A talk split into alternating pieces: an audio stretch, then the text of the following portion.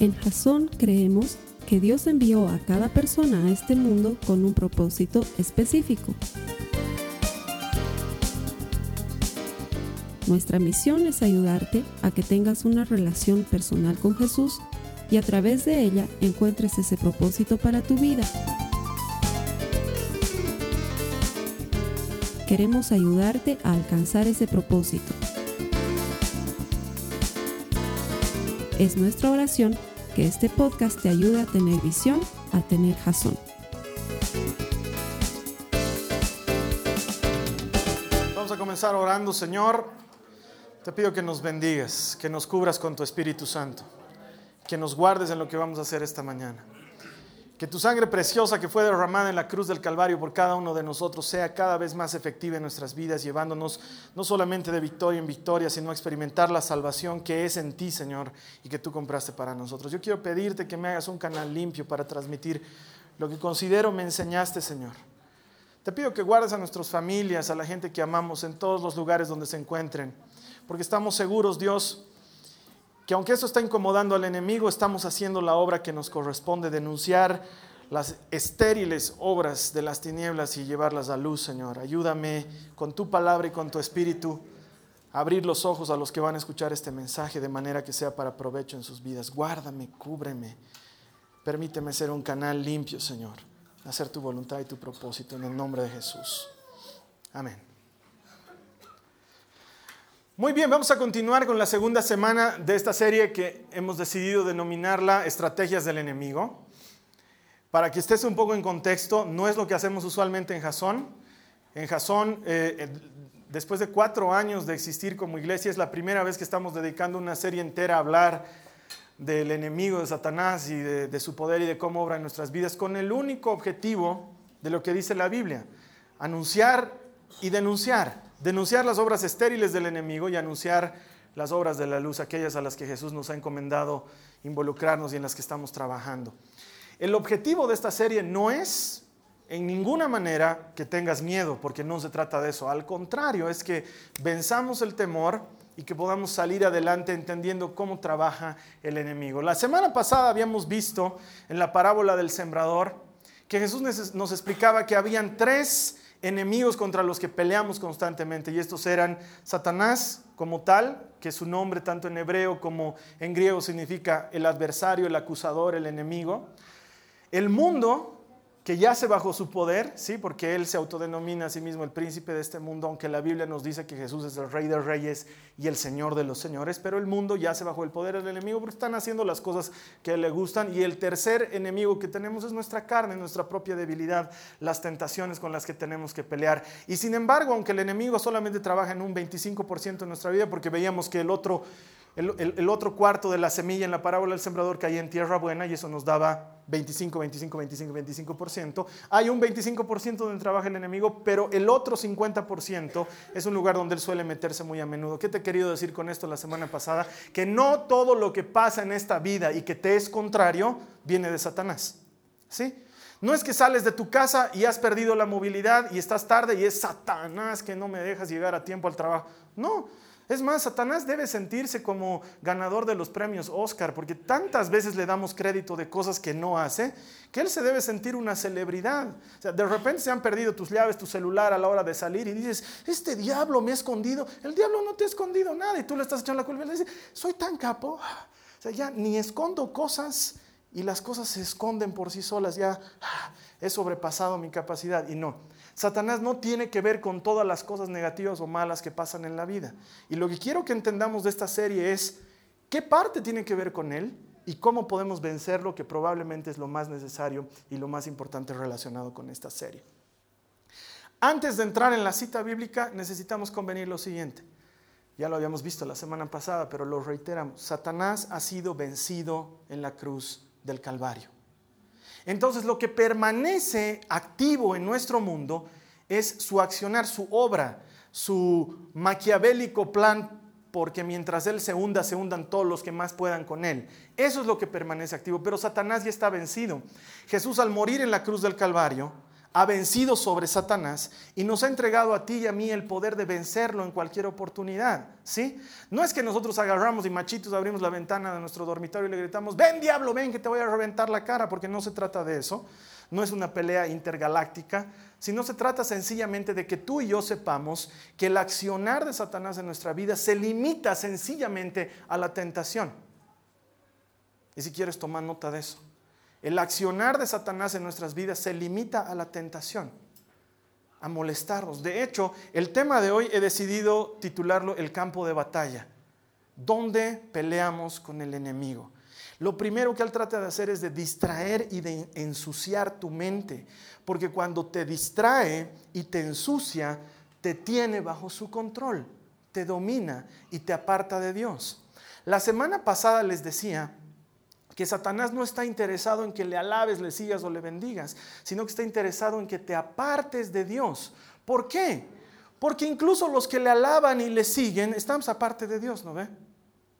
Entonces, su fin último no es que, armemos una iglesia satánica. Su fin es que nos apartemos de Dios.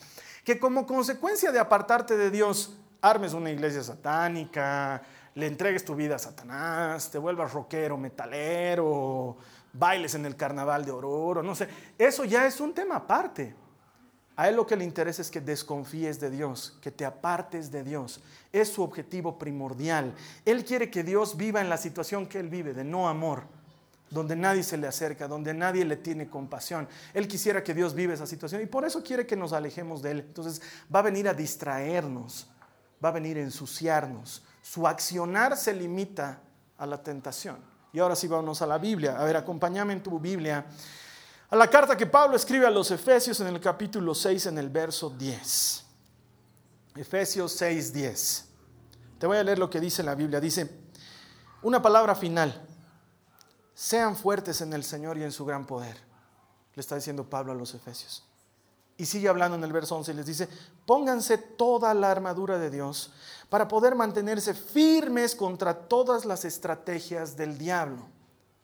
Entonces el pastor no se había estado inventando, el diablo tiene estrategias para atacarnos y Pablo dice, pónganse toda la armadura de Dios para que estén firmes contra las estrategias del diablo. Y sigue hablando en el verso 12 y dice, pues no luchamos contra enemigos de carne y hueso, sino contra gobernadores malignos y autoridades del mundo invisible, contra fuerzas poderosas de este mundo tenebroso y contra espíritus malignos de los lugares celestiales.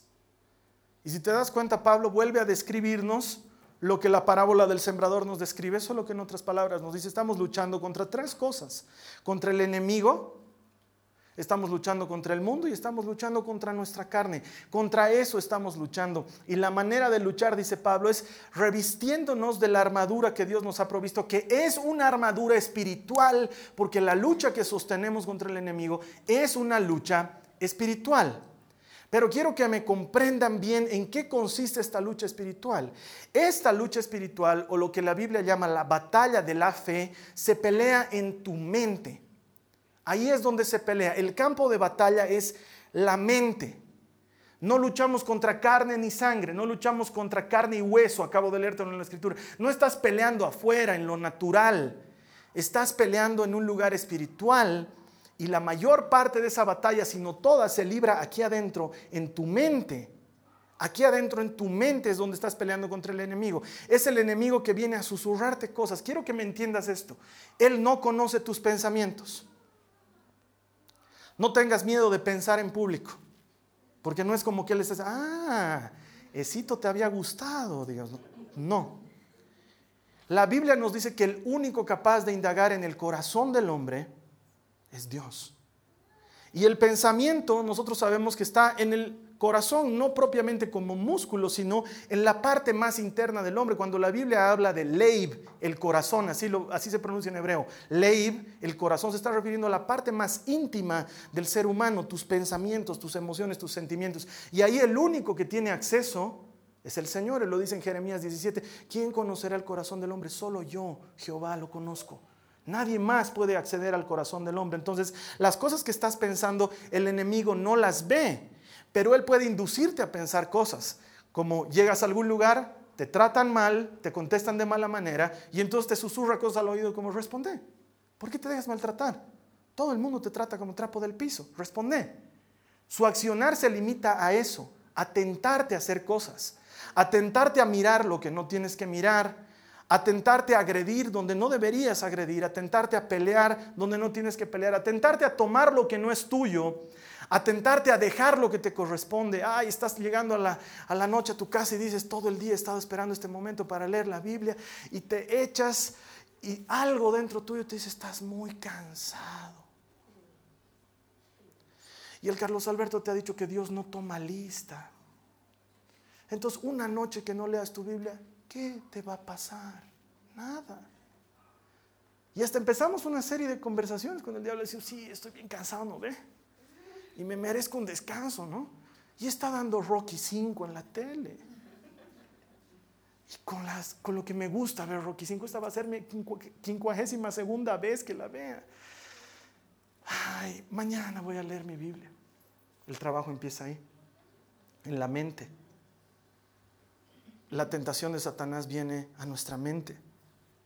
Como hombre casado, como mujer casada, comienza con las palabritas de más de alguien, un compañero de trabajo, un pseudo llamado amigo, que te dice cosas que te gustan escuchar y el enemigo empieza a trabajar en tu mente. No habías estado tan fea como creías. No habías estado tan vieja como creías. Sigues llamando la atención de otros hombres. El único ciego es tu marido. Respondele con un mensajito de texto. Mándale una carita feliz. Y la batalla comienza en tu mente. Y ahí es donde libramos las peores batallas. Nadie está en contra tuya y en tu mente escuchas que hay gente que está en contra tuya, que tienes enemigos, que te están persiguiendo, que quieren tu mal, que quieren destruirte. No está pasando nada en tu vida, está normal, pero vienen temores. ¿Y si pierdes a tu hijo? ¿Y si tu marido se enferma? Y si esa bolita que sientes en tu espalda es cáncer, y si no te libras nunca de ella, y empiezas a pelear en tu mente, y estás con eso todo el día, y la batalla se produce ahí adentro. Y el mundo en el que vivimos no ayuda, dice Pablo, es un mundo tenebroso que yace bajo el poder del enemigo, no ayuda. El mundo que está lleno de malas noticias, de gente pesimista, de gente que te viene a apartar de Dios en lugar de acercarte a Dios.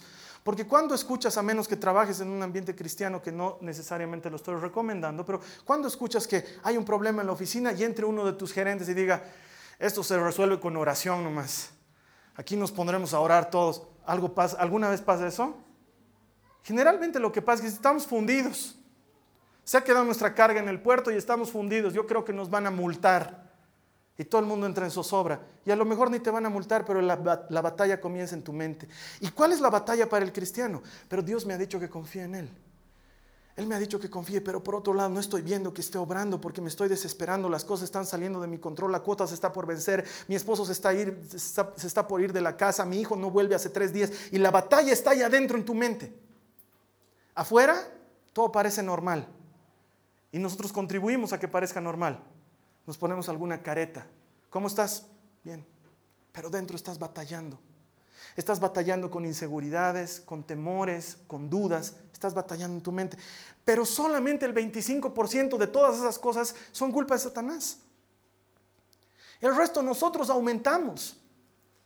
Somos la clase de personas que nos montamos en nuestro sillón más cómodo, nos conseguimos unas pipocas, nos sacamos el refresco favorito y proyectamos la película de las desgracias de nuestra vida delante de nosotros, de lo infelices que hemos sido. Y empezamos a acordarnos de todas las veces que nos han hecho daño, de todas las veces que nos han lastimado, de todos los que nos han fallado, de todos los dolores que tenemos. Y vemos moqueando esa película y comiendo nuestras pipocas y sufriendo. Y el enemigo dice, oye, es mi campo, yo también quisiera ver eso. No sabía que había sido tan desgraciado. Porque no es el enemigo el que nos está llevando a eso. Muchas veces somos nosotros solitos.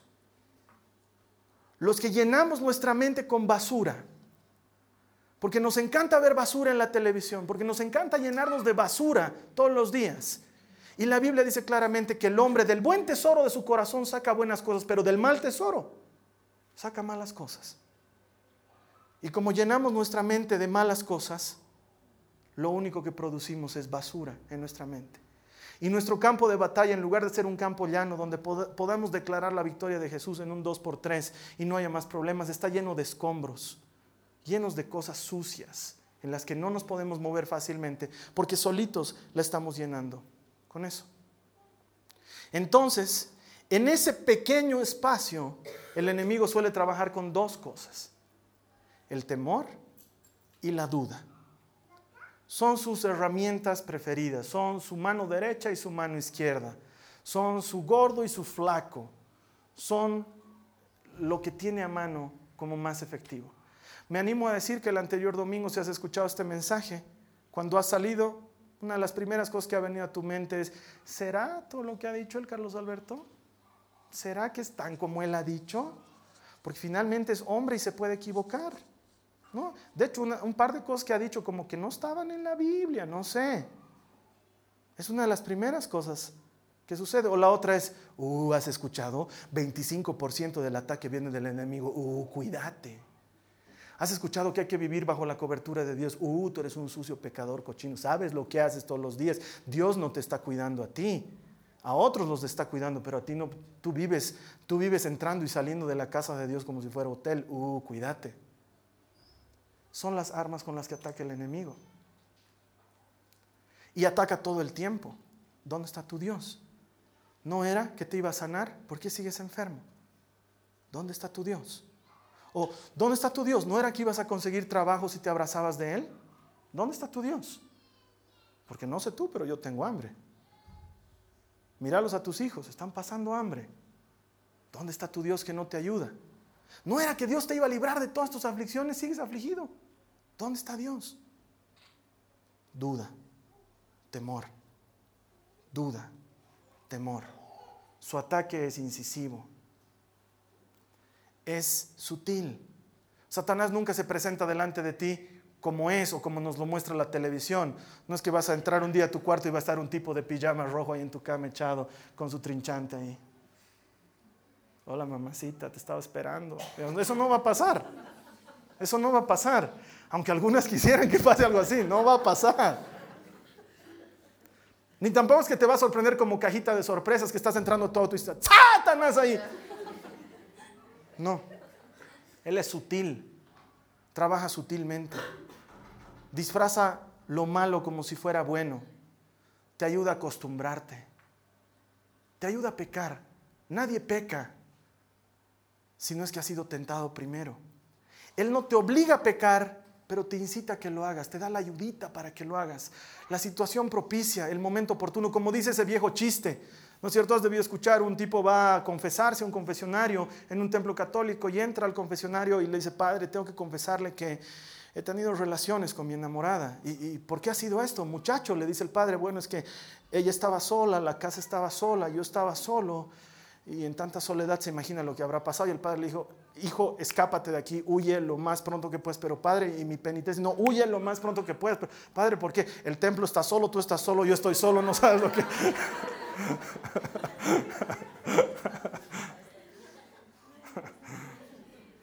la situación propicia. Él propicia la situación. El que decide pecar eres tú, el que decide pecar soy yo. Y damos el paso y nos acostumbramos a vivir en pecado. Y luego el mismo que te ha tentado para que peques es el mismo que viene y te dice, no vayas a la iglesia porque estás manchado, estás sucio. ¿Cómo vas a ir a presentarte delante de Dios sucio? Haz ayuno, penitencia, oración, no vayas tres semanas a la iglesia, comportate como debe ser y cuando ya estés limpio, recién anda donde Dios. Y muchos le hacemos caso. Y dejamos de orar o dejamos de leer la Biblia o dejamos de asistir a la iglesia porque hemos pecado. Y el único lugar donde tus pecados pueden ser lavados nuevamente es a los pies de Jesús. Es el único lugar. Y si nos acercamos donde Él y reconocemos su perdón y su gracia, ellas están manifiestas y disponibles para nosotros 24 horas al día, 365 días al año. No lo dudes. Dios quiere hacer una obra en tu vida. Pero el enemigo va a trabajar en ese campo de batalla. Y ahora la pregunta debería ser, ¿y cómo hacemos para vencerle, Carlos Alberto? ¿Cómo hacemos para vencerle? Tengo que decirte la verdad, y te lo he dicho antes de comenzar esta serie, he tenido que chupármela yo primero y vivirla para poder entenderla y luego enseñarla. Lo primero que te puedo decir es que sé que es muy difícil. Sé que es muy difícil. Es muy difícil ganar la batalla en la mente. Es algo que por tus fuerzas, por mis fuerzas, no lo vamos a poder hacer. Necesitamos acudir a Dios para esto. No se trata de me compraré un nuevo libro y me distraeré. O encenderé la tele y veré un programa ameno para que me disipe la mente, para estar en otra cosa. Se trata de acercarnos a Dios. Se trata de eso. Y la verdad es difícil. Porque mientras el enemigo te tiene dominado en sus temores, en sus miedos, en sus dudas, vas a estar bailando al ritmo de su música. Y él va a intentar que eso siga sucediendo. Entonces, cuando sabemos que es difícil, tenemos que prepararnos, como dice Pablo, sean fuertes en el Señor y en su gran poder, porque por sus fuerzas no van a lograrlo. Es difícil lograrlo solo. Tienes que, tienes que utilizar la ayuda del Señor. Acompáñame en tu Biblia a Romanos, al capítulo 12, al verso 2, por favor. Romanos 12, 2.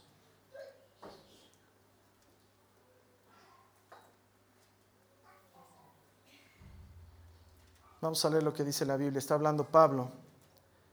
Y les dice en el, verso 2 del capítulo 12, les dice, no imiten las conductas ni las costumbres de este mundo. Me encanta Pablo porque sus, consejos siempre son bien sencillos, nunca son nada complejo. Es, no imites las, conductas ni las costumbres de este mundo. ¿Qué hacen en el mundo? No hagas lo que hacen ellos, dice. Primera cosa. Segundo, más bien dejen que Dios los transforme en personas nuevas al cambiarles qué cosa? La manera de pensar.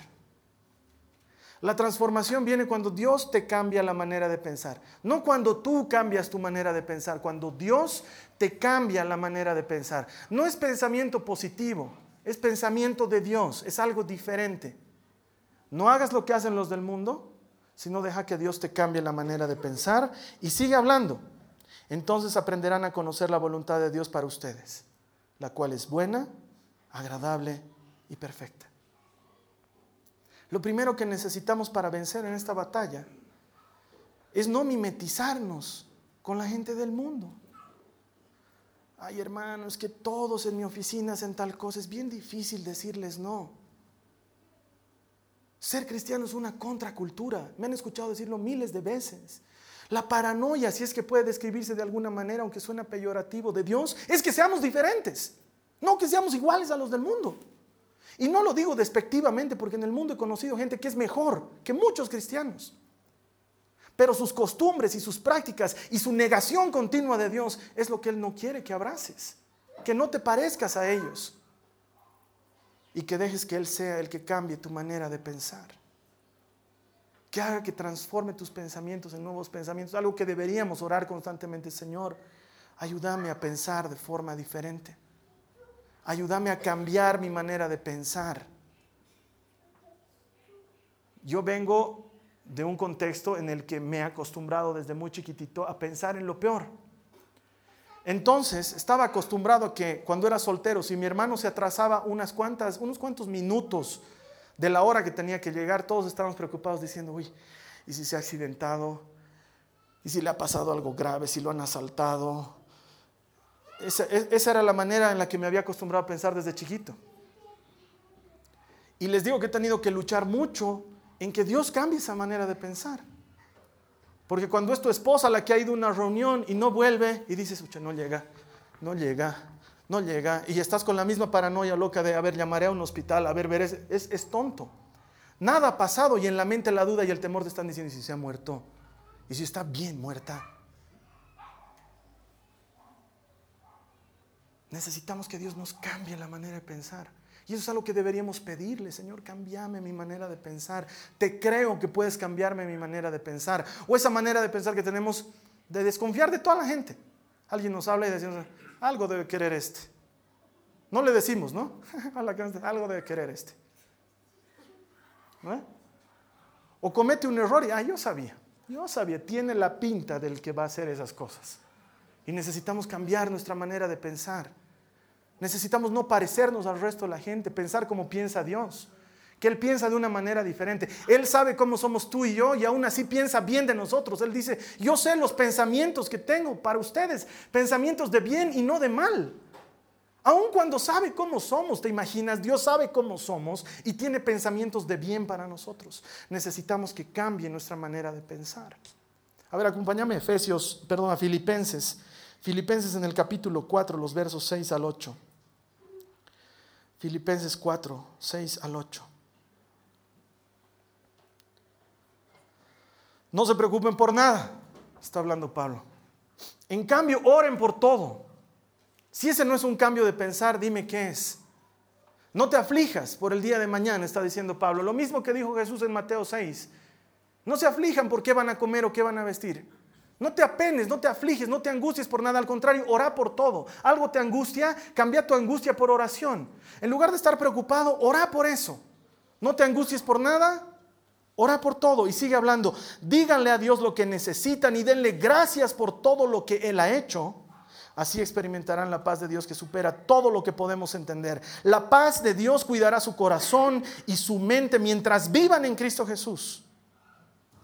Y ahora, amados hermanos, una cosa más para terminar. Concéntrense en todo lo que es verdadero.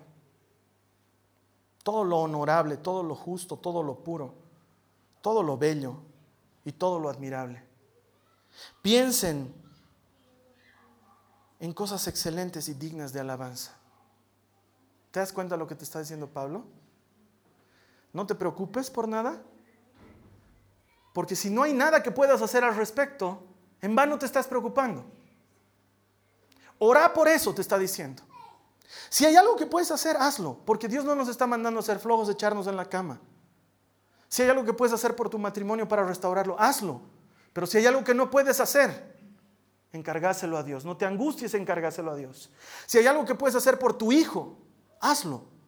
Pero si hay algo que no puedes hacer, no te angusties por eso. Ora por eso, dice Dios. Cambia tu perspectiva. Hay cosas que puedes hacer en tu trabajo para que tu trabajo mejore, hazlas.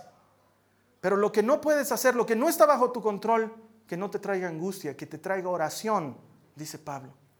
Y luego denle gracias a Dios por todas estas cosas, denle gracias. Gracias Señor porque estoy pasando por un momento difícil. Gracias Señor por las cosas con las que me has bendecido. Gracias Señor por esta situación que no entiendo. Gracias porque me vas a salir, sacar vencedor de todas ellas. Gracias porque tu palabra promete que dispones todas las cosas, buenas y malas, para bien de los que te aman y yo te amo. Gracias Jesús. Y Pablo dice, y la paz de Dios que sobrepasa todo entendimiento va a guardar tu corazón, tu mente, mientras vivas en Cristo Jesús. Y termino con esto, dice Pablo. Pensa pues en lo bueno, pensa en lo bello, pensa en lo justo, pensa en lo agradable, pensa en lo que merece honra, pensa en lo de buen nombre. En esas cosas medita y no en las otras cosas que estás meditando. A veces llenamos nuestra mente de la doctora Polo. Eh, nuestra única fuente de distracción es lo que pasa en esos casos inventados el doctor Manuel Franco. Y nuestra mente se llena de basura. Y Pablo, ¿qué te está diciendo? Pensa en cosas buenas, pensa en cosas lindas, pensa en cosas agradables. Llena tu mente de cosas buenas. Y esas cosas buenas, hasta donde yo sé, se encuentran en la palabra de Dios. Comete ese libro, devoralo. ¿Despiertas angustiado en la noche? ¿No puedes tener el sueño continuo? Lee tu Biblia esa hora. Pero es que Carlos Alberto me pongo a leer mi Biblia y me quedo dormido. ¿Qué mejor que quedarte dormido en la palabra de Dios que quedarte dormido en Rocky 5? Es preferible que leas unas cuantas citas y te duermas a que te duermas dando vueltas en tu problema o que no puedas dormir con eso. ¿Estás angustiado? Cambia tu angustia por oración. Te digo, no es fácil, es difícil. No se pasa la primera. No funciona como un cajero automático. Es una disciplina del cristiano. Porque muchas veces Dios está usando esa dificultad para que tu vida sea moldeada y tu carácter sea moldeado.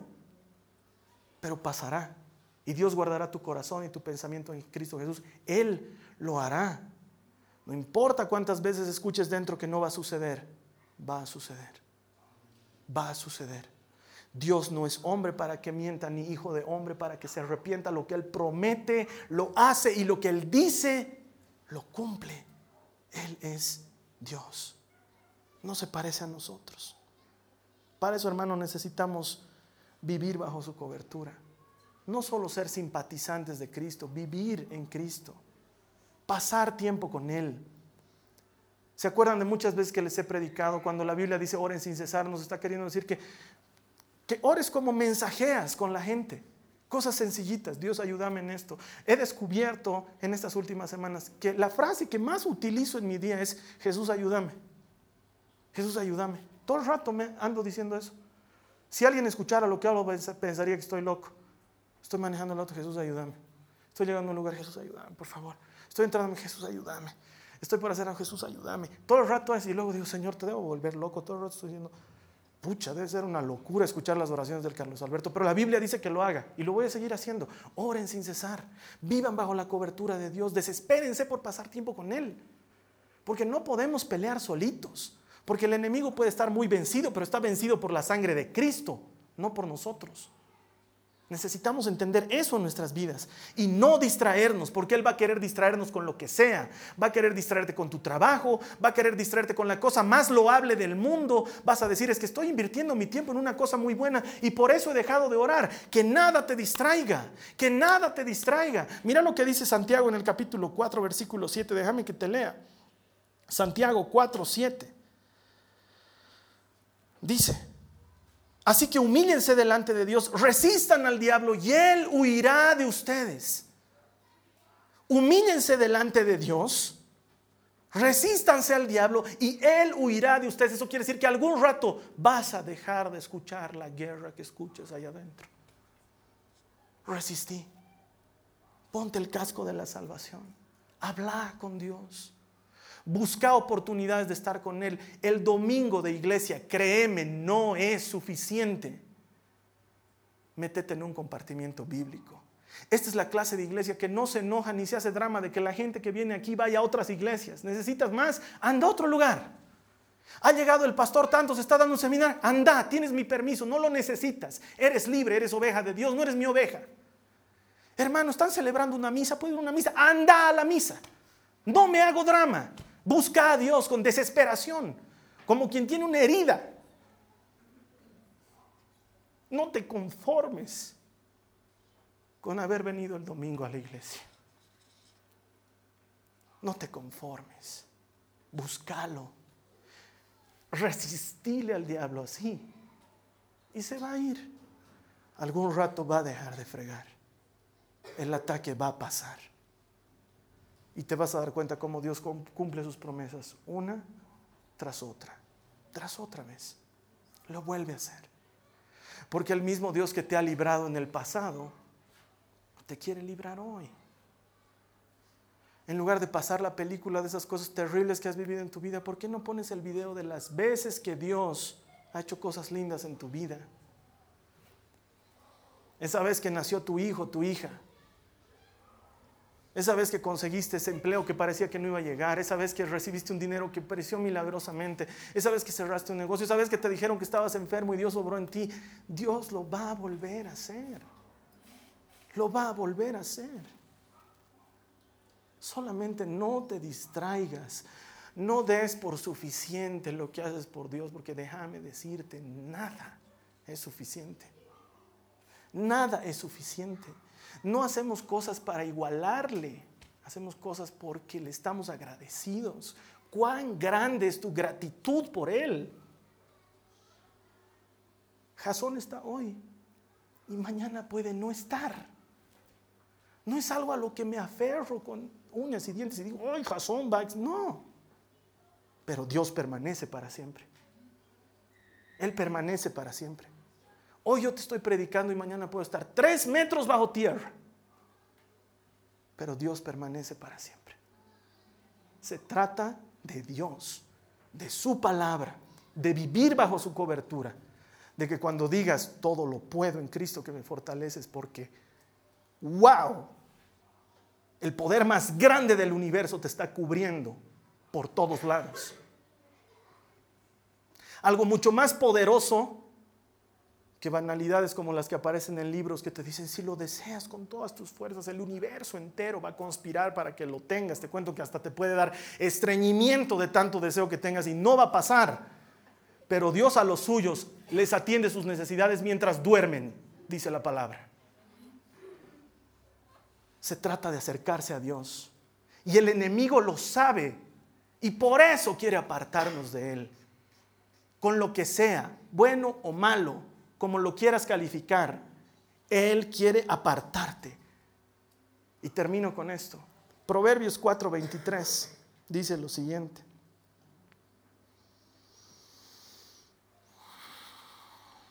Proverbios 4:23 dice, sobre todas las cosas que puedas cuidar, cuida tu corazón, porque este determina el rumbo de tu vida de todas las cosas que te toca hacerte cargo, te está diciendo Dios, la que realmente tienes que cuidar es tu corazón, porque este determina el rumbo de tu vida. Y esta palabra, leib, corazón, quiere decir tu hombre interior, la parte más íntima tuya, tus pensamientos, tus sentimientos, tus emociones. No los expongas, no los maltrates, cuídalos, porque esto determina el rumbo de tu vida. La Biblia dice, como el hombre piensa de sí mismo, así es ese hombre. Lo que más tenemos que cuidar es nuestro corazón. Y Jesús dice que la única manera de cuidar el corazón es llenándolo de un buen tesoro. No hay otra forma. No hay otra forma. No hay más formas. Sino que pienses en lo bueno, en lo agradable, en lo justo, en lo perfecto, en lo digno de alabanza, en lo de buen nombre, en esas cosas. Y hasta donde yo sé esas cosas se encuentran en la palabra de Dios pasa tiempo con Él. En lugar de caer en las distracciones del enemigo que pretende ensuciarnos, en este pequeño campo de batalla, donde le escuchamos todo el tiempo molestar. Pero la palabra lo promete, si le resistes, humillándote delante de Dios, si le resistes, va a huir, el enemigo va a huir. Esto también va a pasar.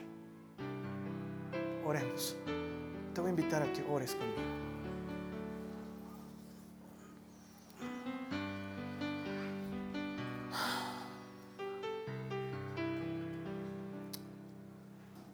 Acércame a ti, Señor Jesús. Por favor, hermano, ora conmigo y dile, acércame a ti, Señor Jesús. Acércame a ti. Ayúdame a callar esta batalla tengo en mi mente día y noche que no me deja tranquilo. Estas dudas, estos miedos, estas angustias. Ayúdame a revestirme de tu armadura, del precioso casco de la salvación, algo que has comprado para mí que no lo he ganado yo, del escudo de la fe que no me pertenece, sino que es la certeza de que tú estás conmigo, de la espada de tu palabra que está a mi disposición para que la lea de día y de noche cuando yo quiera. Del cinturón de la verdad, para que aprenda a caminar en tu verdad y no en mi verdad. De la coraza de justicia, porque Señor, tú no me ves como soy, me ves como Cristo me presenta delante de ti. Y de los calzados del Evangelio, porque le voy a contar esto a todo el que pueda. No me voy a callar porque yo no soy cristiano de domingo, me niego a la posibilidad de serlo. Yo soy cristiano todos los días, embajador de Cristo todos los días de mi vida. Y te quiero representar a donde sea que vaya, por favor, Señor Ayúdame a guardar mi corazón, a cuidarlo, a llenarlo de cosas buenas. Dile tú al Señor, hermano, y sabes que no tengas vergüenza de orar porque el que está a tu lado es tan pecador y tan necesitado como tú y está orando exactamente lo mismo, solo que en su imaginación, porque no se anima a pronunciar palabras, pero deberíamos animarnos. Dile al Señor, ayúdame y perdóname y socorreme tú y llena mi corazón de cosas buenas, de cosas que merecen alabanza, de cosas de buen nombre, de cosas de buena reputación. Te doy gracias porque tú me lo has dicho claramente. En el mundo hay aflicción, pero tú has vencido al mundo. Y en la cruz has vencido al enemigo y has vencido a mi carne. No hay nada que me aleje de ti, sino que soy yo el único que puede alejarse por voluntad propia. Y no quiero hacerlo. Me niego a alejarme de ti, Señor. Me abrazo a ti, me amarro a ti. Tómame en tus brazos. Hazme de nuevo,